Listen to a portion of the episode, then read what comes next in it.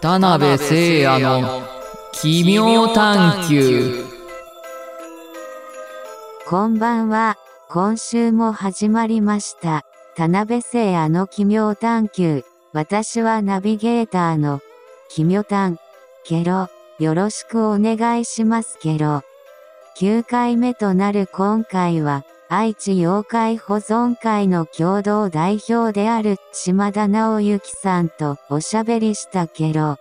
島田さんは、1980年、愛知県出身、名古屋大学大学院を卒業した後、中学校の理科の先生として働く中、2011年に、ふるさと会談トークライブの東海地方での開催に関わったメンバーで、愛知妖怪保存会を結成、共同代表の一人になったんだけど、現在は、講演会イベントへの出演やコラムの執筆、またツアーガイドとしての活動を通して、愛知の怪談や妖怪の魅力を日々発信しているんだけど、そんな島田さんとどんなお話をしたのかな？早速聞いてみるけど。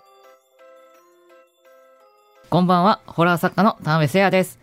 田辺聖也の奇妙探求、今週もよろしくお願いします。本日のゲストは、愛知妖怪保存会の島田直之さんです。どうも、えーよろしくお願いいたします。えーただいまご紹介に預かりました愛知妖怪保存会で共同代表を務めております島田と申します。よろしくお願いいたします。よろしくお願いします。割と付き合いは長いですよね。もう、死者誤入して20年近くになりますね。そうですね。確か最初にお会いしたのは海学会関係の何かでしたよね。か、それか、あの、東京の、あの、イベントの妖怪談義でお会いしたか、どちらかかなっていうふうに思い出しながら来ていたんですけれども、はい。どっちでしょうね。あの、妖怪大戦争のエキストラは参加されました？ああれ僕の仲間たちがそれぞれねあのいろいろ出ていてであの駆けつけようと思ったらもう終わっていたっていう感じのやつでしたねあれね そうでしたか。で、あの、以前、えー、茶屋町会談のラジオのアカデミックナイトの中で、西山勝先生が、はい。島田さんが、あの、木木というあの亀の甲羅の占いをしようとなった時になかなか亀の甲羅がゲットすることができなくて困っていたところアタッシュケースに亀の甲羅を入れてさっそうと現れたっていうエピソードを聞いたんですけれど本当ですかそれ？それだいぶはしょられてますし結構かあの脚色がされてる感じですね。あそうなんですか。あのー正しくは、まあ、東アジア海学会っていうのはもう皆さんご存知なものなんですかこれは？知らない方もいらっしゃるかもしれません。ね、東アジアあの文化圏における海概念の変遷を探る研究会で歴史学者の方を中心としていろいろなねあのジャンルのあの学術分野の方が集まってであの学際的に研究をするという団体なんですけれども僕あの前々からこう気になっていてで怪とか妖怪とかあの好きであったのでいつかは参加したいなというふうに思って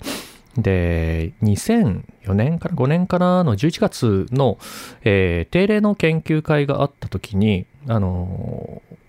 大江勝あの大江敦代表ですね、えー現代表の大江敦先生があのまあ木木をね、あの発表の中で扱うということであったのであのその時にはあのカメ類の研究をしていたこともありあなんか行ったら面白い話聞けるかなとかもし自分が持っている知見であのお役に立てることがあったらあの使ってもらえたらいいなというふうな軽い気持ちで参加をしようとしたんですね。ただ、あの、で、まあ、木木というのは亀の甲羅を使った占いなわけなんですけれども、あの、とりわけ理科系のね、あの、理系のその研究会ではありませんので、あの、まあ、実物が出てくることはないだろうっていうふうに思っていて、あの、まあ、文献資料の中に出てくるその木木っていうものを扱うのが、まあ、主となってくるときに、物があった方が分かりやすいっていうのが、まあ、我々のね、妖怪の、あのまあ、常でありますので、じゃあ、持って行っちゃえっていう風な感じで、あの、で、大学でお世話になっていた大学のところに、あの、ウミガメの標本の、あの、そんな大きくない子供のあのウミガメの標本が、あ、じゃあこれは背中の甲羅もお腹の甲羅もくっついてるタイプのものなので、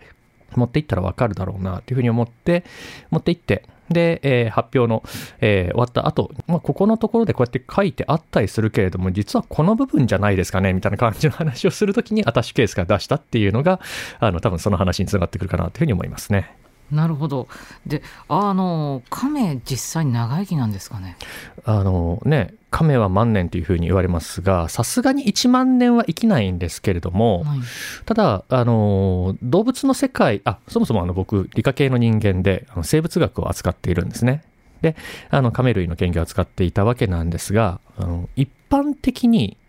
今最近あの、外来種で言われている赤耳ガメ、ミシシッピアカミミガメは、大体長くて40年プラスくらい。で、あの、記録にあるものだと、あの確実にここまでは生きただろうっていうふうに言われてるのが、あの、ダーウィンって分かります？あのえーっと島にいたやつです。だっけ？そうそうそうそうそう。ざっくりとしあのたあのロロンサムジョジョージとかいうやつは違ってました。なんか一匹だけでガラパゴス諸島かなんかにいて、うん。うん。孤独な亀みたいな、そうそうそうそうそう。あれです。あのチャールズ・ダーウィンが種の起源をねまとめたわけですけれどもビーグル号でね、あのーガラパゴスの方に行っていた時に連れ帰ったガラパゴスゾウガメが、まあ、大体175歳というふうに言われているんですね。それはすごいな。うん、でそれがまあ記録されているもので、まあ、さらに行くとアルダブラゾウガメとかはまあ250くらいは行くだろうっていうふうに言われていたりするので、まあ、あの他の生き物に比べて長生きをする動物であることは確かだろうなというふうに思います。緑亀はどれぐらい生きますか？あであのそれがあの先ほど言ったあのミシシッピアカミミガメってやつで。あそれが緑亀なんですね。そうそうそう緑ガメなんです。一般名が緑ガメってやつでそれが大体40歳くらい。ああいや知り合いが亀飼いたいけれど、うん。自分より長く生きるのを想像すると悲しくなっちゃうので飼えないって言ってたんで、そうですね、はいあのね今話題になってるみたいにあの捨ててしまうと困るんで、うん。ちゃんと飼い切れる、ね、あの、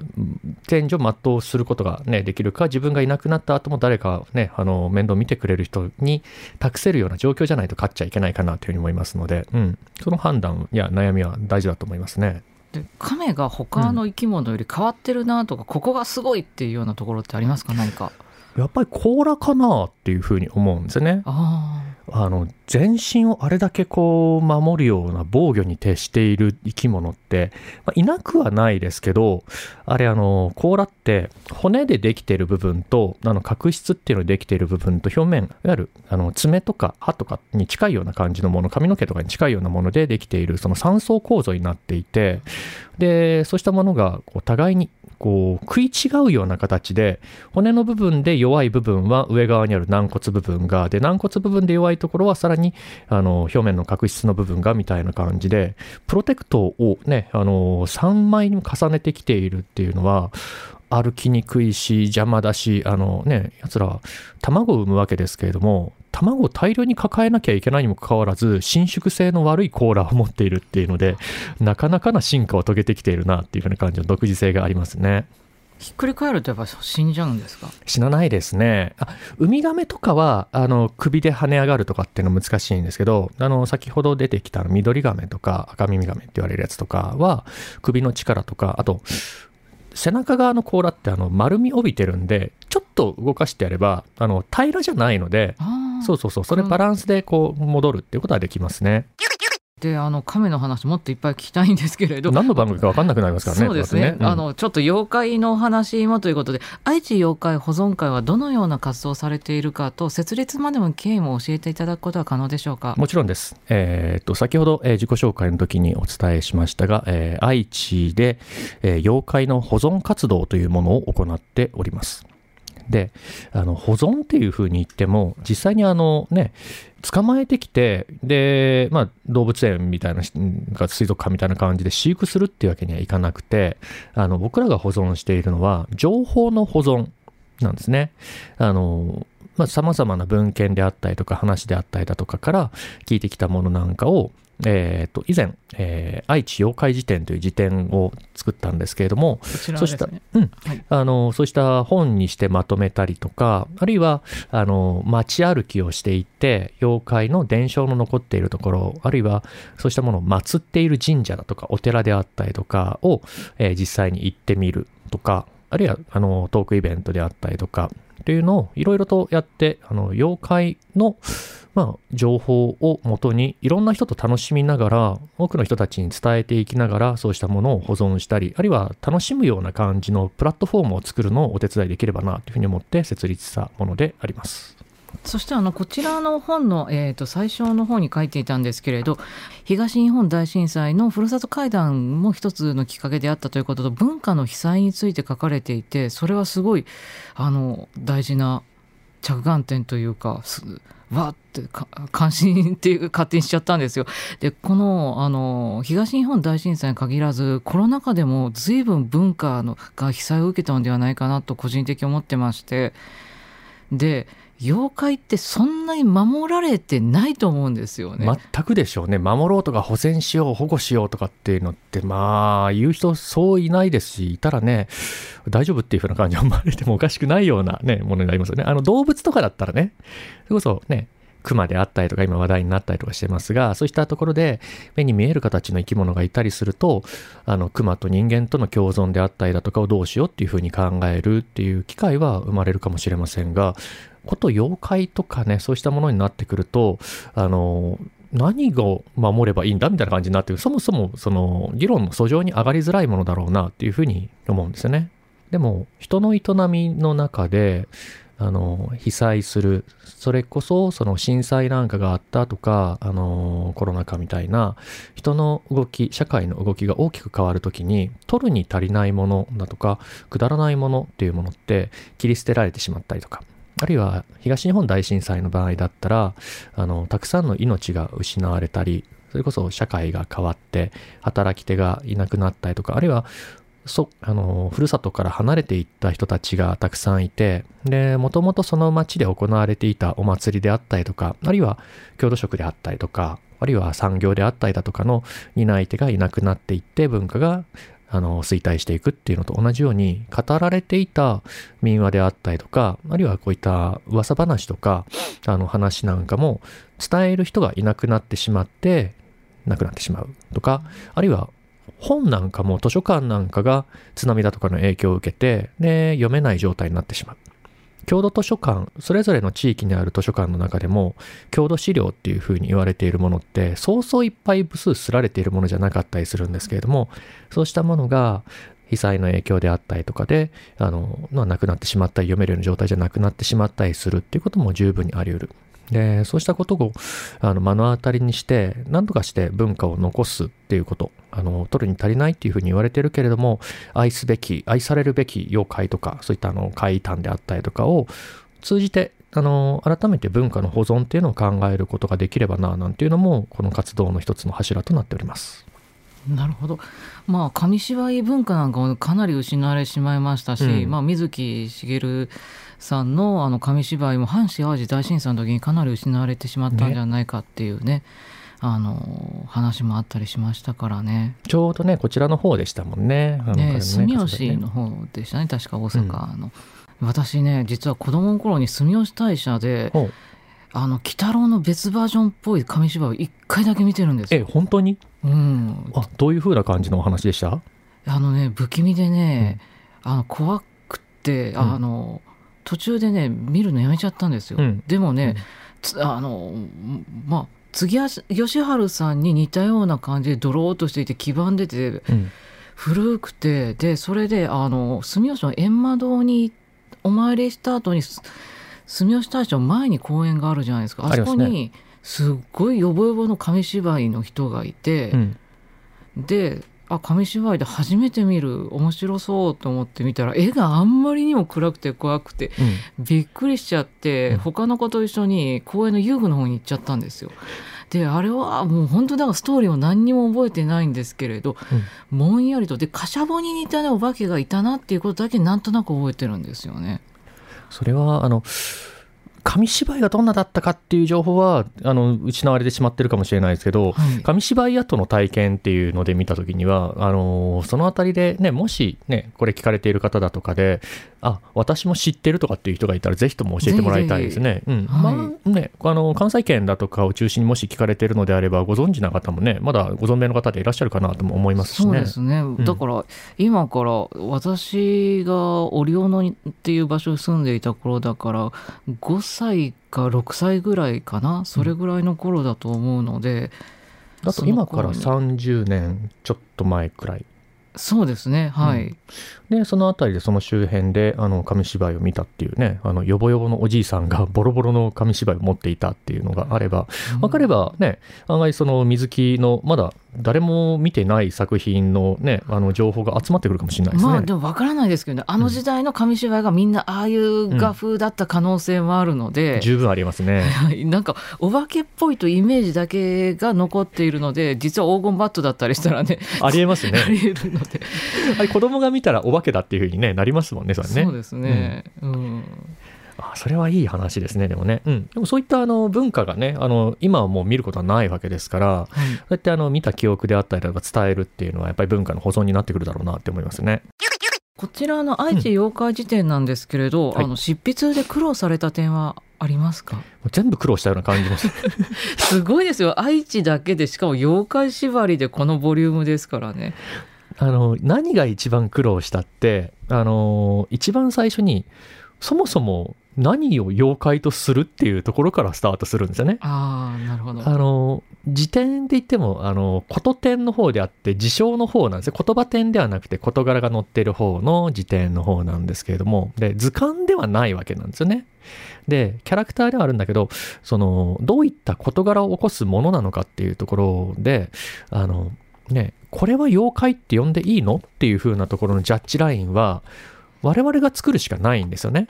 だから信仰の対象となっている地蔵が起こした普段と違うようなものっていうのはこれはまあ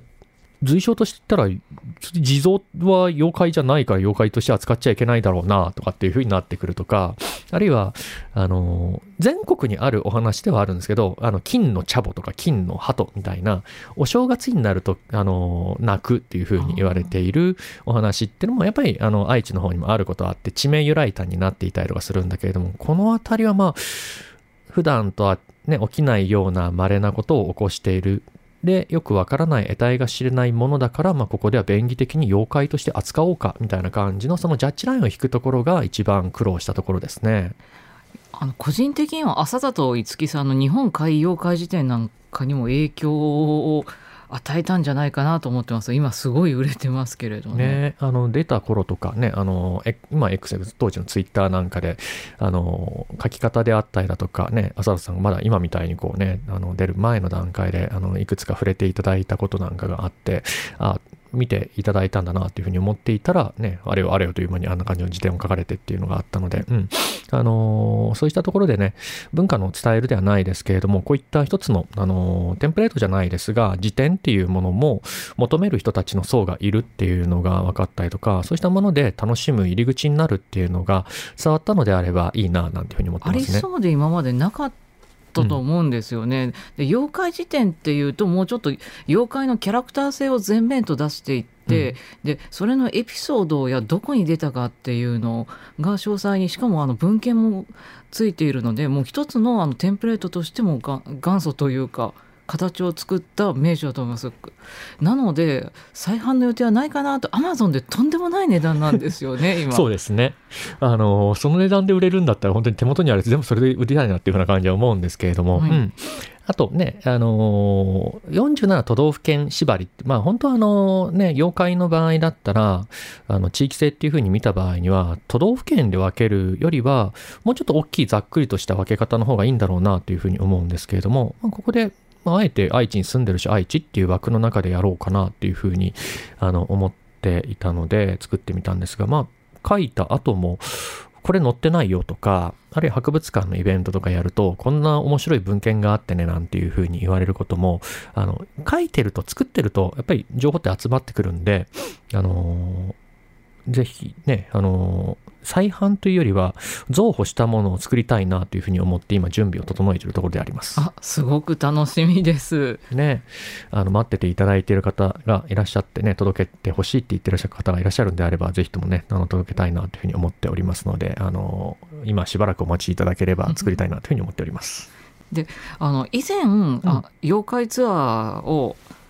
開催していただいた時にやりましたね、はい、うん個人的に仲間内でやったやつですね。そうですそうですあの塩釜神社のカッパのエピソードがすごく印象深かったんですけれど、はいあどういうエピソードか説明していただいてもいいですか？はい。あの、塩釜神社っていうのはですね、あの、名古屋駅っていうのがあるのが中村区っていう区なんですね。で、そこから少し南の方に行った中川区という、あの、区があって、そこに、かつて、あの、名古屋球場という球場があったんですね。あの、中日ドラゴンズのホームグラウンドである、あの、名古屋球場っていう球場があって、そこからほど近いところにある神社で、塩釜神社っていう神社があります。で、その中の一角に、カッパを主神、主催神として扱っている祠があって、それをムサンドというふうに呼んでるんですが、そこが、あの、まあ、全国でも類を見ない、あの、字を直すカッパの神様ということで、あの、名古屋、愛知の中でも知る人ぞ知る、あの、まあ、スポットとして、あの、紹介したものでありましたね。しかも直すのが橋桁の上からお尻を突き出すとかじゃなかったでしたっけ、そうそうそうそう、そういうふうな形にすると。そうするとカッパが出てきて、撫でるだかなんだかして直してくれるんですよね字を。実際は本当はそうじゃないんでしょうけど、いくつかの物語が作られている中で、い。そういった物語性が付与されていったっていう風なもので、もともとはカッパとも限らなかったんですが、橋から、あの、お餅を投げていたとか、あの、お餅に見立てた白い石を投げていたみたいな感じの話もあったりとかするので、あるんですが、まあ、あの、橋桁からね、あの、着物のたもとをまくってお尻を出していたら、カッパが直してくれるっていう風なのは、まあ、とてもインパクトのある図が頭の中に想像されるんで、それがね、あの、物語性を帯びて語られる機会っていうのはなんか増えてきたなっていうふうに思いますね。結構地のお医者さんがお参りした後があったりしましたね。そうそう、あの、エマのところに、あの、カッパなんで、あの、水泳得意なんですよね。だから、あの、スイミングスクールの、あの、通ってるお子さんたちだとかが、あの、エマを奉納したりとか、あの、あるいは、カッパってね、あの、足を引くなんていう風に言うし、はい、水に住んでいるので、あの、ウォータービジネスの方なんかもお客さんに来てもらうために、あの、エマを描いたりするんですが、圧倒的に多いのはやっぱりあの、お尻の病の、あの、地主さんであったりとか、あるいは、その、肛門科のクリニックの方が、あの、患者さんの、あの、回遊を、あの、記念してっていう風なところが特徴的だなというふうに思いますね。であのツアーガイドされてますけれど、はいあのあま愛知県のおすすめの不思議なスポットってどこかありますか、あのね、先ほどね、あの、愛知妖怪保存会でいろんな活動をしていますよっていうふうに言っていたんですけれども、その、街歩きっていうのを行っていて、で、愛知県とか名古屋市の様々な場所を巡るというふうに言って、あの、どこもおすすめといえばどこもおすすめなんですけれども、割とあの、行く機会が多かったりとか、あの、多くの方にあの来ていただく機会があるのは、名古屋市の、先ほど、えー名古屋駅がある中村区の話をしたんですが、そこからずっと北の方に行った北区という区があって、そこのところの北区とすぐ隣の東区の境界上の近くね、あの、ちょうど境目ら辺のところに、あの、天ヶ坂という地名がある場所があり、そこのところの、あの、街歩きが非常に人気で、あの、よく歩いていて、あの、そのあたりは割とおすすめだったりしますね。どんな話が伝わってるんでしょうか？あの、天ヶ坂っていう風な名前がついていて、天さんが関わっているっていうのがあるわけなんですけれども、あの、まず坂道が、天ヶ坂っていうくらい坂があるんですね。で、坂があって、坂の登った方は、あの、武武家の家が並んでる、武家屋敷が並んでるあの町で、今も閑静な住宅街が広がってるんですね。で、一部分は武家屋敷で、あの壁をあの白く塗り固めていたので、白壁なんていうふうに言われていて、あの東京の方の白金で住まわれているマダムたちのことをね、白金ーゼなんていうふうに言ったりしますが、名古屋の場合、あの白壁ーゼなんていうふうに言われてるくらい、今でも高級住宅街が広がってるんですね。で、これに対して、坂を下っていった下側の方は、いわゆる庶民の町あの本当にもう物理的に下町が広がっているんですけれどもこの坂の上と下のところで身分差があるんですね。うんで身分違いがあるところにやっぱりその身分違いの恋物語っていうのがやはり生まれてくるあるいは語られるんですね。あの下町のところにあの天ヶ坂の上がったところに蔵王権現を祀った社があるんですけれどもその蔵王権現にちなんで権現小町っていう見目麗しい女性が住まわれていたんですね。はいで、その女性と若き武士が、あの、恋に落ちて、で、その仰せの場所が、その、うっそうとした、その坂の途中にあったあの森であったんですね。あの神社の森であった。で、仰せを重ねているうちに、あの、まあ、密会を重ねていて、子供ができてしまったんですね。で、子供ができてしまったんだけれども、その武士はその女性を捨ててしまった。あらで、捨ててしまって、で、でも、その身重になってしまった女性は、まあ一人で産み育てるしかないなというふうに思っていった。ただ未練が断ち切ることができなかった、そうした自分自身を組んで、あの、悔いて、えー出家をされた。で、それで尼となった。で、尼となったんだけれども、その、まあ、むしろ、出家したにもかかわらず、自分自身の恋焦がれる気持ちに向かい合うことができなくて、そしてやがて雨の降りそぼる夜に、あの、うっそと生い茂るその蔵王権現の森のところで、自ら命を絶ってしまった。これに基づいてですね、あの、その坂のことを天ヶ坂というふうに言うようになったというのが、天ヶ坂の地名由来譚として語られているものであります。棒ヶ坂の方は同じような話ですか、そう。で、あの、天ヶ坂と並行するように走っている坂道で、ちっちゃい坂があって、そこを、あの、今、田辺さんが言われたように、棒ヶ坂っていう風な名前がついているんですね。はいで、こちらの方は、その、先ほど子供ができてしまったというふうに言ったんですが、その残された子供が、その雨の降りそぼる夜にお母さんを探して家を出て行った。はいで、家を出て行ったんだけれども、まあ、お母さんは、まあ、亡くなられている状態見つからなくって、で、その子供自身も探しあぐねてしまって、その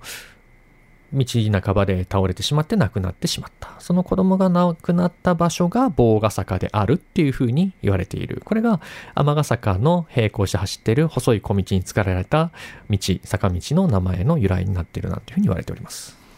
割と心霊スポット有名だってあの、まあ、他局ですけど CBC ラジオで、はい。あの北野誠さんがおっしゃってまして、うん。かなり薄暗くて怖い場所っていうイメージなんですけれど今もそうなんでしょうか？そうですね。あのー今も、あの、昼なお暗い、あのー、うっそうとした、これでもだいぶ、あの、木々が減って、で、住宅が広がってるんですけれども、それでも、昼間でもひんやりとしているようなところで、あの、すぐ近くに、あの、名古屋を代表するお嬢様学校があったりするわけなんですが、はいそこと、あの、名古屋市の、あの、北区の警察、北警察と東区の警察の東警察と連携して、あの、痴漢不審者注意っていう看板が、あの、並んで立てられるようなくらい、あの、夜道気をつけなければならないというふうに言われるような場所でありますね。ああじゃあそっちの怖さもつきまとうような場所なんですね。うん。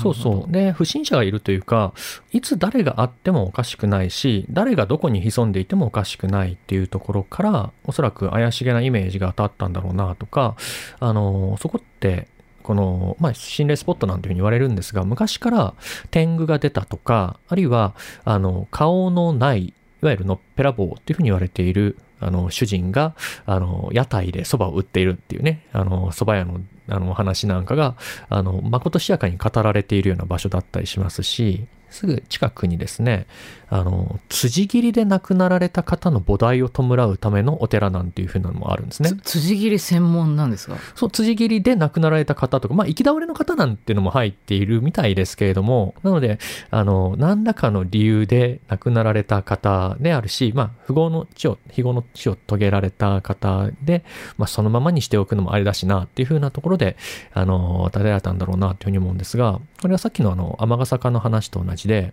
坂の上のところは武士の町、坂の下のところは庶民の町っていう風なところで、あそこだったらさもありなんていう風な背景が十分にあの伺い知れるところだからこそ残ってきたし、で、木々があるっていう風な環境要因も整って、未だにそうやってあの心霊スポットみたいな感じで言われる部分はあるんだろうなっていう風に歩いてると感じますね。なるほど。他にそういった何か気になるおすすめスポットとかありますか？ツアーで紹介する場所で。そうですね。結構いろいろな場所を巡っているんですが、あの、街によってその残し方、残り方の色が違っていたりとかする。例えば、あの、そうですね。名古屋からちょっと外れていったところにある刈谷っていうふうに言う街があるんですけれども、そちらは、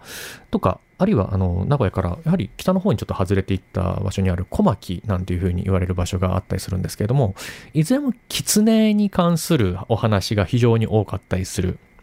ですね。あの、名古屋のその愛知妖怪辞典って、狐妖怪、狐に関するあの項目多いんですよね。はい、で、あのあ、で、ゴンギツネってご存知です？はい。ね、あれ、新見南吉っていう人が書いてるわけですけれども、あの人も愛知県出身なんですね。そうなんですね。そうそう、あの、知多半島の方にあったりとかするんですが、あの、稲作が盛んであったりするし、狐っていうのは比較的出会いやすかったりするような場所であったりとかするし、あの、新見南吉がその書いた舞台となっているような感じの方は、尾張藩が抱えている、あの、林があって、で、人が手を簡単につけちゃいけないような感じのところがあって、そういったところに住んでいる野生生物としての狐がいたりすると、そのリアルに語られる背景っていうところに、あの、人と人里と、その里山っていうふうに呼ばれているところだとか、あの、森っていうところと、そのそこにいる動物っていうのがいたりすると、あ、ここだったら狐もいるし、なんか騙されたとか化かされたなんていう風な話が伝わっててもおかしくないなっていうところが割といろんなところにあったりするんで、それもある意味、あの、郷土色というか、あの、語られる背景と物語っていうところは面白いなっていうふうに思って見てますね。そううちの子供はこの間、あの、ゴンギツネの話を習うだかなんだかしたっぽくて、うん、で、その前に手袋を買いにっていう話をやったらしいんですよね。あの、はい、狐の子が手袋を借りるあ買買いに行くためにお母さん狐から片方の手だけを人間の手にしてもらうんだけれど間違えて反対の狐の方の手を出しちゃったっていうねそれを読んだうちの子はあの YouTube で狐が人間に化ける瞬間を見たいと。でなかなかない瞬間ですそれね。でないと思うよ検索してもなかったから、うんお母さん YouTube やってるやん」って「はい」もし撮影成功したらバズるでって言われて。そうだねなんていう話をしたの。をちょっと今思い出しました。話それちゃいましたけど。でもいい話ですねそれはね。あのちゃんと英才教育が施されてる感じがしていいですね。そうそうですか。でも狐が化けるタヌキが化けるっていうのはなんでなんでしょうねあのいろいろな理由があるんですよね、あれね、やっぱりね。あの、狐の場合だったら、あの、今日本で言ってる狐っていうのと、大陸から入ってきた段階の狐でまたイメージも違ったりとかしますし。字で音が一緒だからっていう説もありますよね。だから猫が化けるっていうのと一緒でって言って、うん、リでしたっけ？そう、リですね。あの、猫の場合だったら発情期を迎えてくると、それこそね、あの、人の声に近いような、女性の声のような、あるいは赤ん坊の鳴き声のようなもので、あの、鳴くように見えるし、あるいは夜歩く時に目のサイズが変わったりだとかするとか、あの、足音立てずに来るとかっていうところで、比較的人間に近いようなところにいる人間のような素振りをしたり表情、まあ表情は見せてるわけじゃないです。人間が捉えた時に人間的な表情を見せてるように感じられるとか、そういったところから、からあの、人ではない、人ならざるものだけど、人と相通じるような感覚を持っている動物っていうところ。でいくと、狐であったりとかタヌキ、タヌキの場合も、もともと中国から入ってきた段階では別の生き物を指していたものだったのが日本に入ってきてあのタヌキイメージが形作られていったりするし実際にタヌキに化かされる人っていうあの化ける瞬間ではなくて化かされることはあるんですよね。そうなんですよね。そして化かされてあたぬきの仕業だったみたいな。腹包みが遠くからポンポコポンみたいな。そうそうそうそうそう。あのタヌキの場合だと義士っていうねあの現象もあったりするんですよね。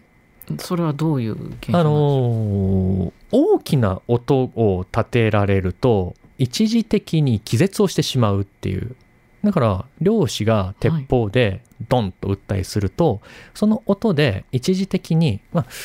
体の中のね、あの、いわゆる交感神経が働いて、で、なんとかしなきゃっていうふうになるんだけど、まあ、フリーズしてしまうっていうのは正しいんでしょうね。ああ、あの、擬態した死っていうそうそうそうそうそう、もうしたた。っていうね。あの、タヌキからしたら別に擬態してるわけでもない、なんともないわけね。ただ気を失ってるだけなんですけれども、人間からすると、そうやってズドンって打って、で、行ったら、倒れていたら、仕留めたっていう気持ちになるわけです。なりますね、それは。で、仕留めたと思って、仕留めた瞬間に、あのさらに追い打ちをかけることはしなかったわけですから、そのまま持って帰っていくと、まあ、タヌキは、まあ、蘇生というか、まあ、意識を取り戻すわけですよね。取り戻した意識は、まあ、結局逃げてしまうわけなんですよね。で、逃げていったら人間側からすると、あのそれは騙されたとか、あの、狸目みたいな感じに受け取られてもおかしくないだろうなっていう風なのが、実は背景にあるんじゃないのかっていう説はありますよね。なるほど。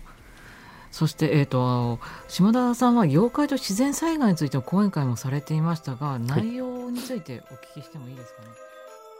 二人のお話はまだまだ続きますが、今週の奇妙譚はここまで。来週も金曜夜6時から配信予定。聞き逃さないでけろ。ご感想や質問などは、ハッシュタグ奇妙譚をつけて投稿してけろ。番組公式 X もぜひフォローしてけろ。また、この対談の動画版は YouTube チャンネル、田辺聖あの奇妙探求で公開中。チャンネル登録もお願いしますけど。それではまた、奇妙な世界でお会いしましょう。さようなら。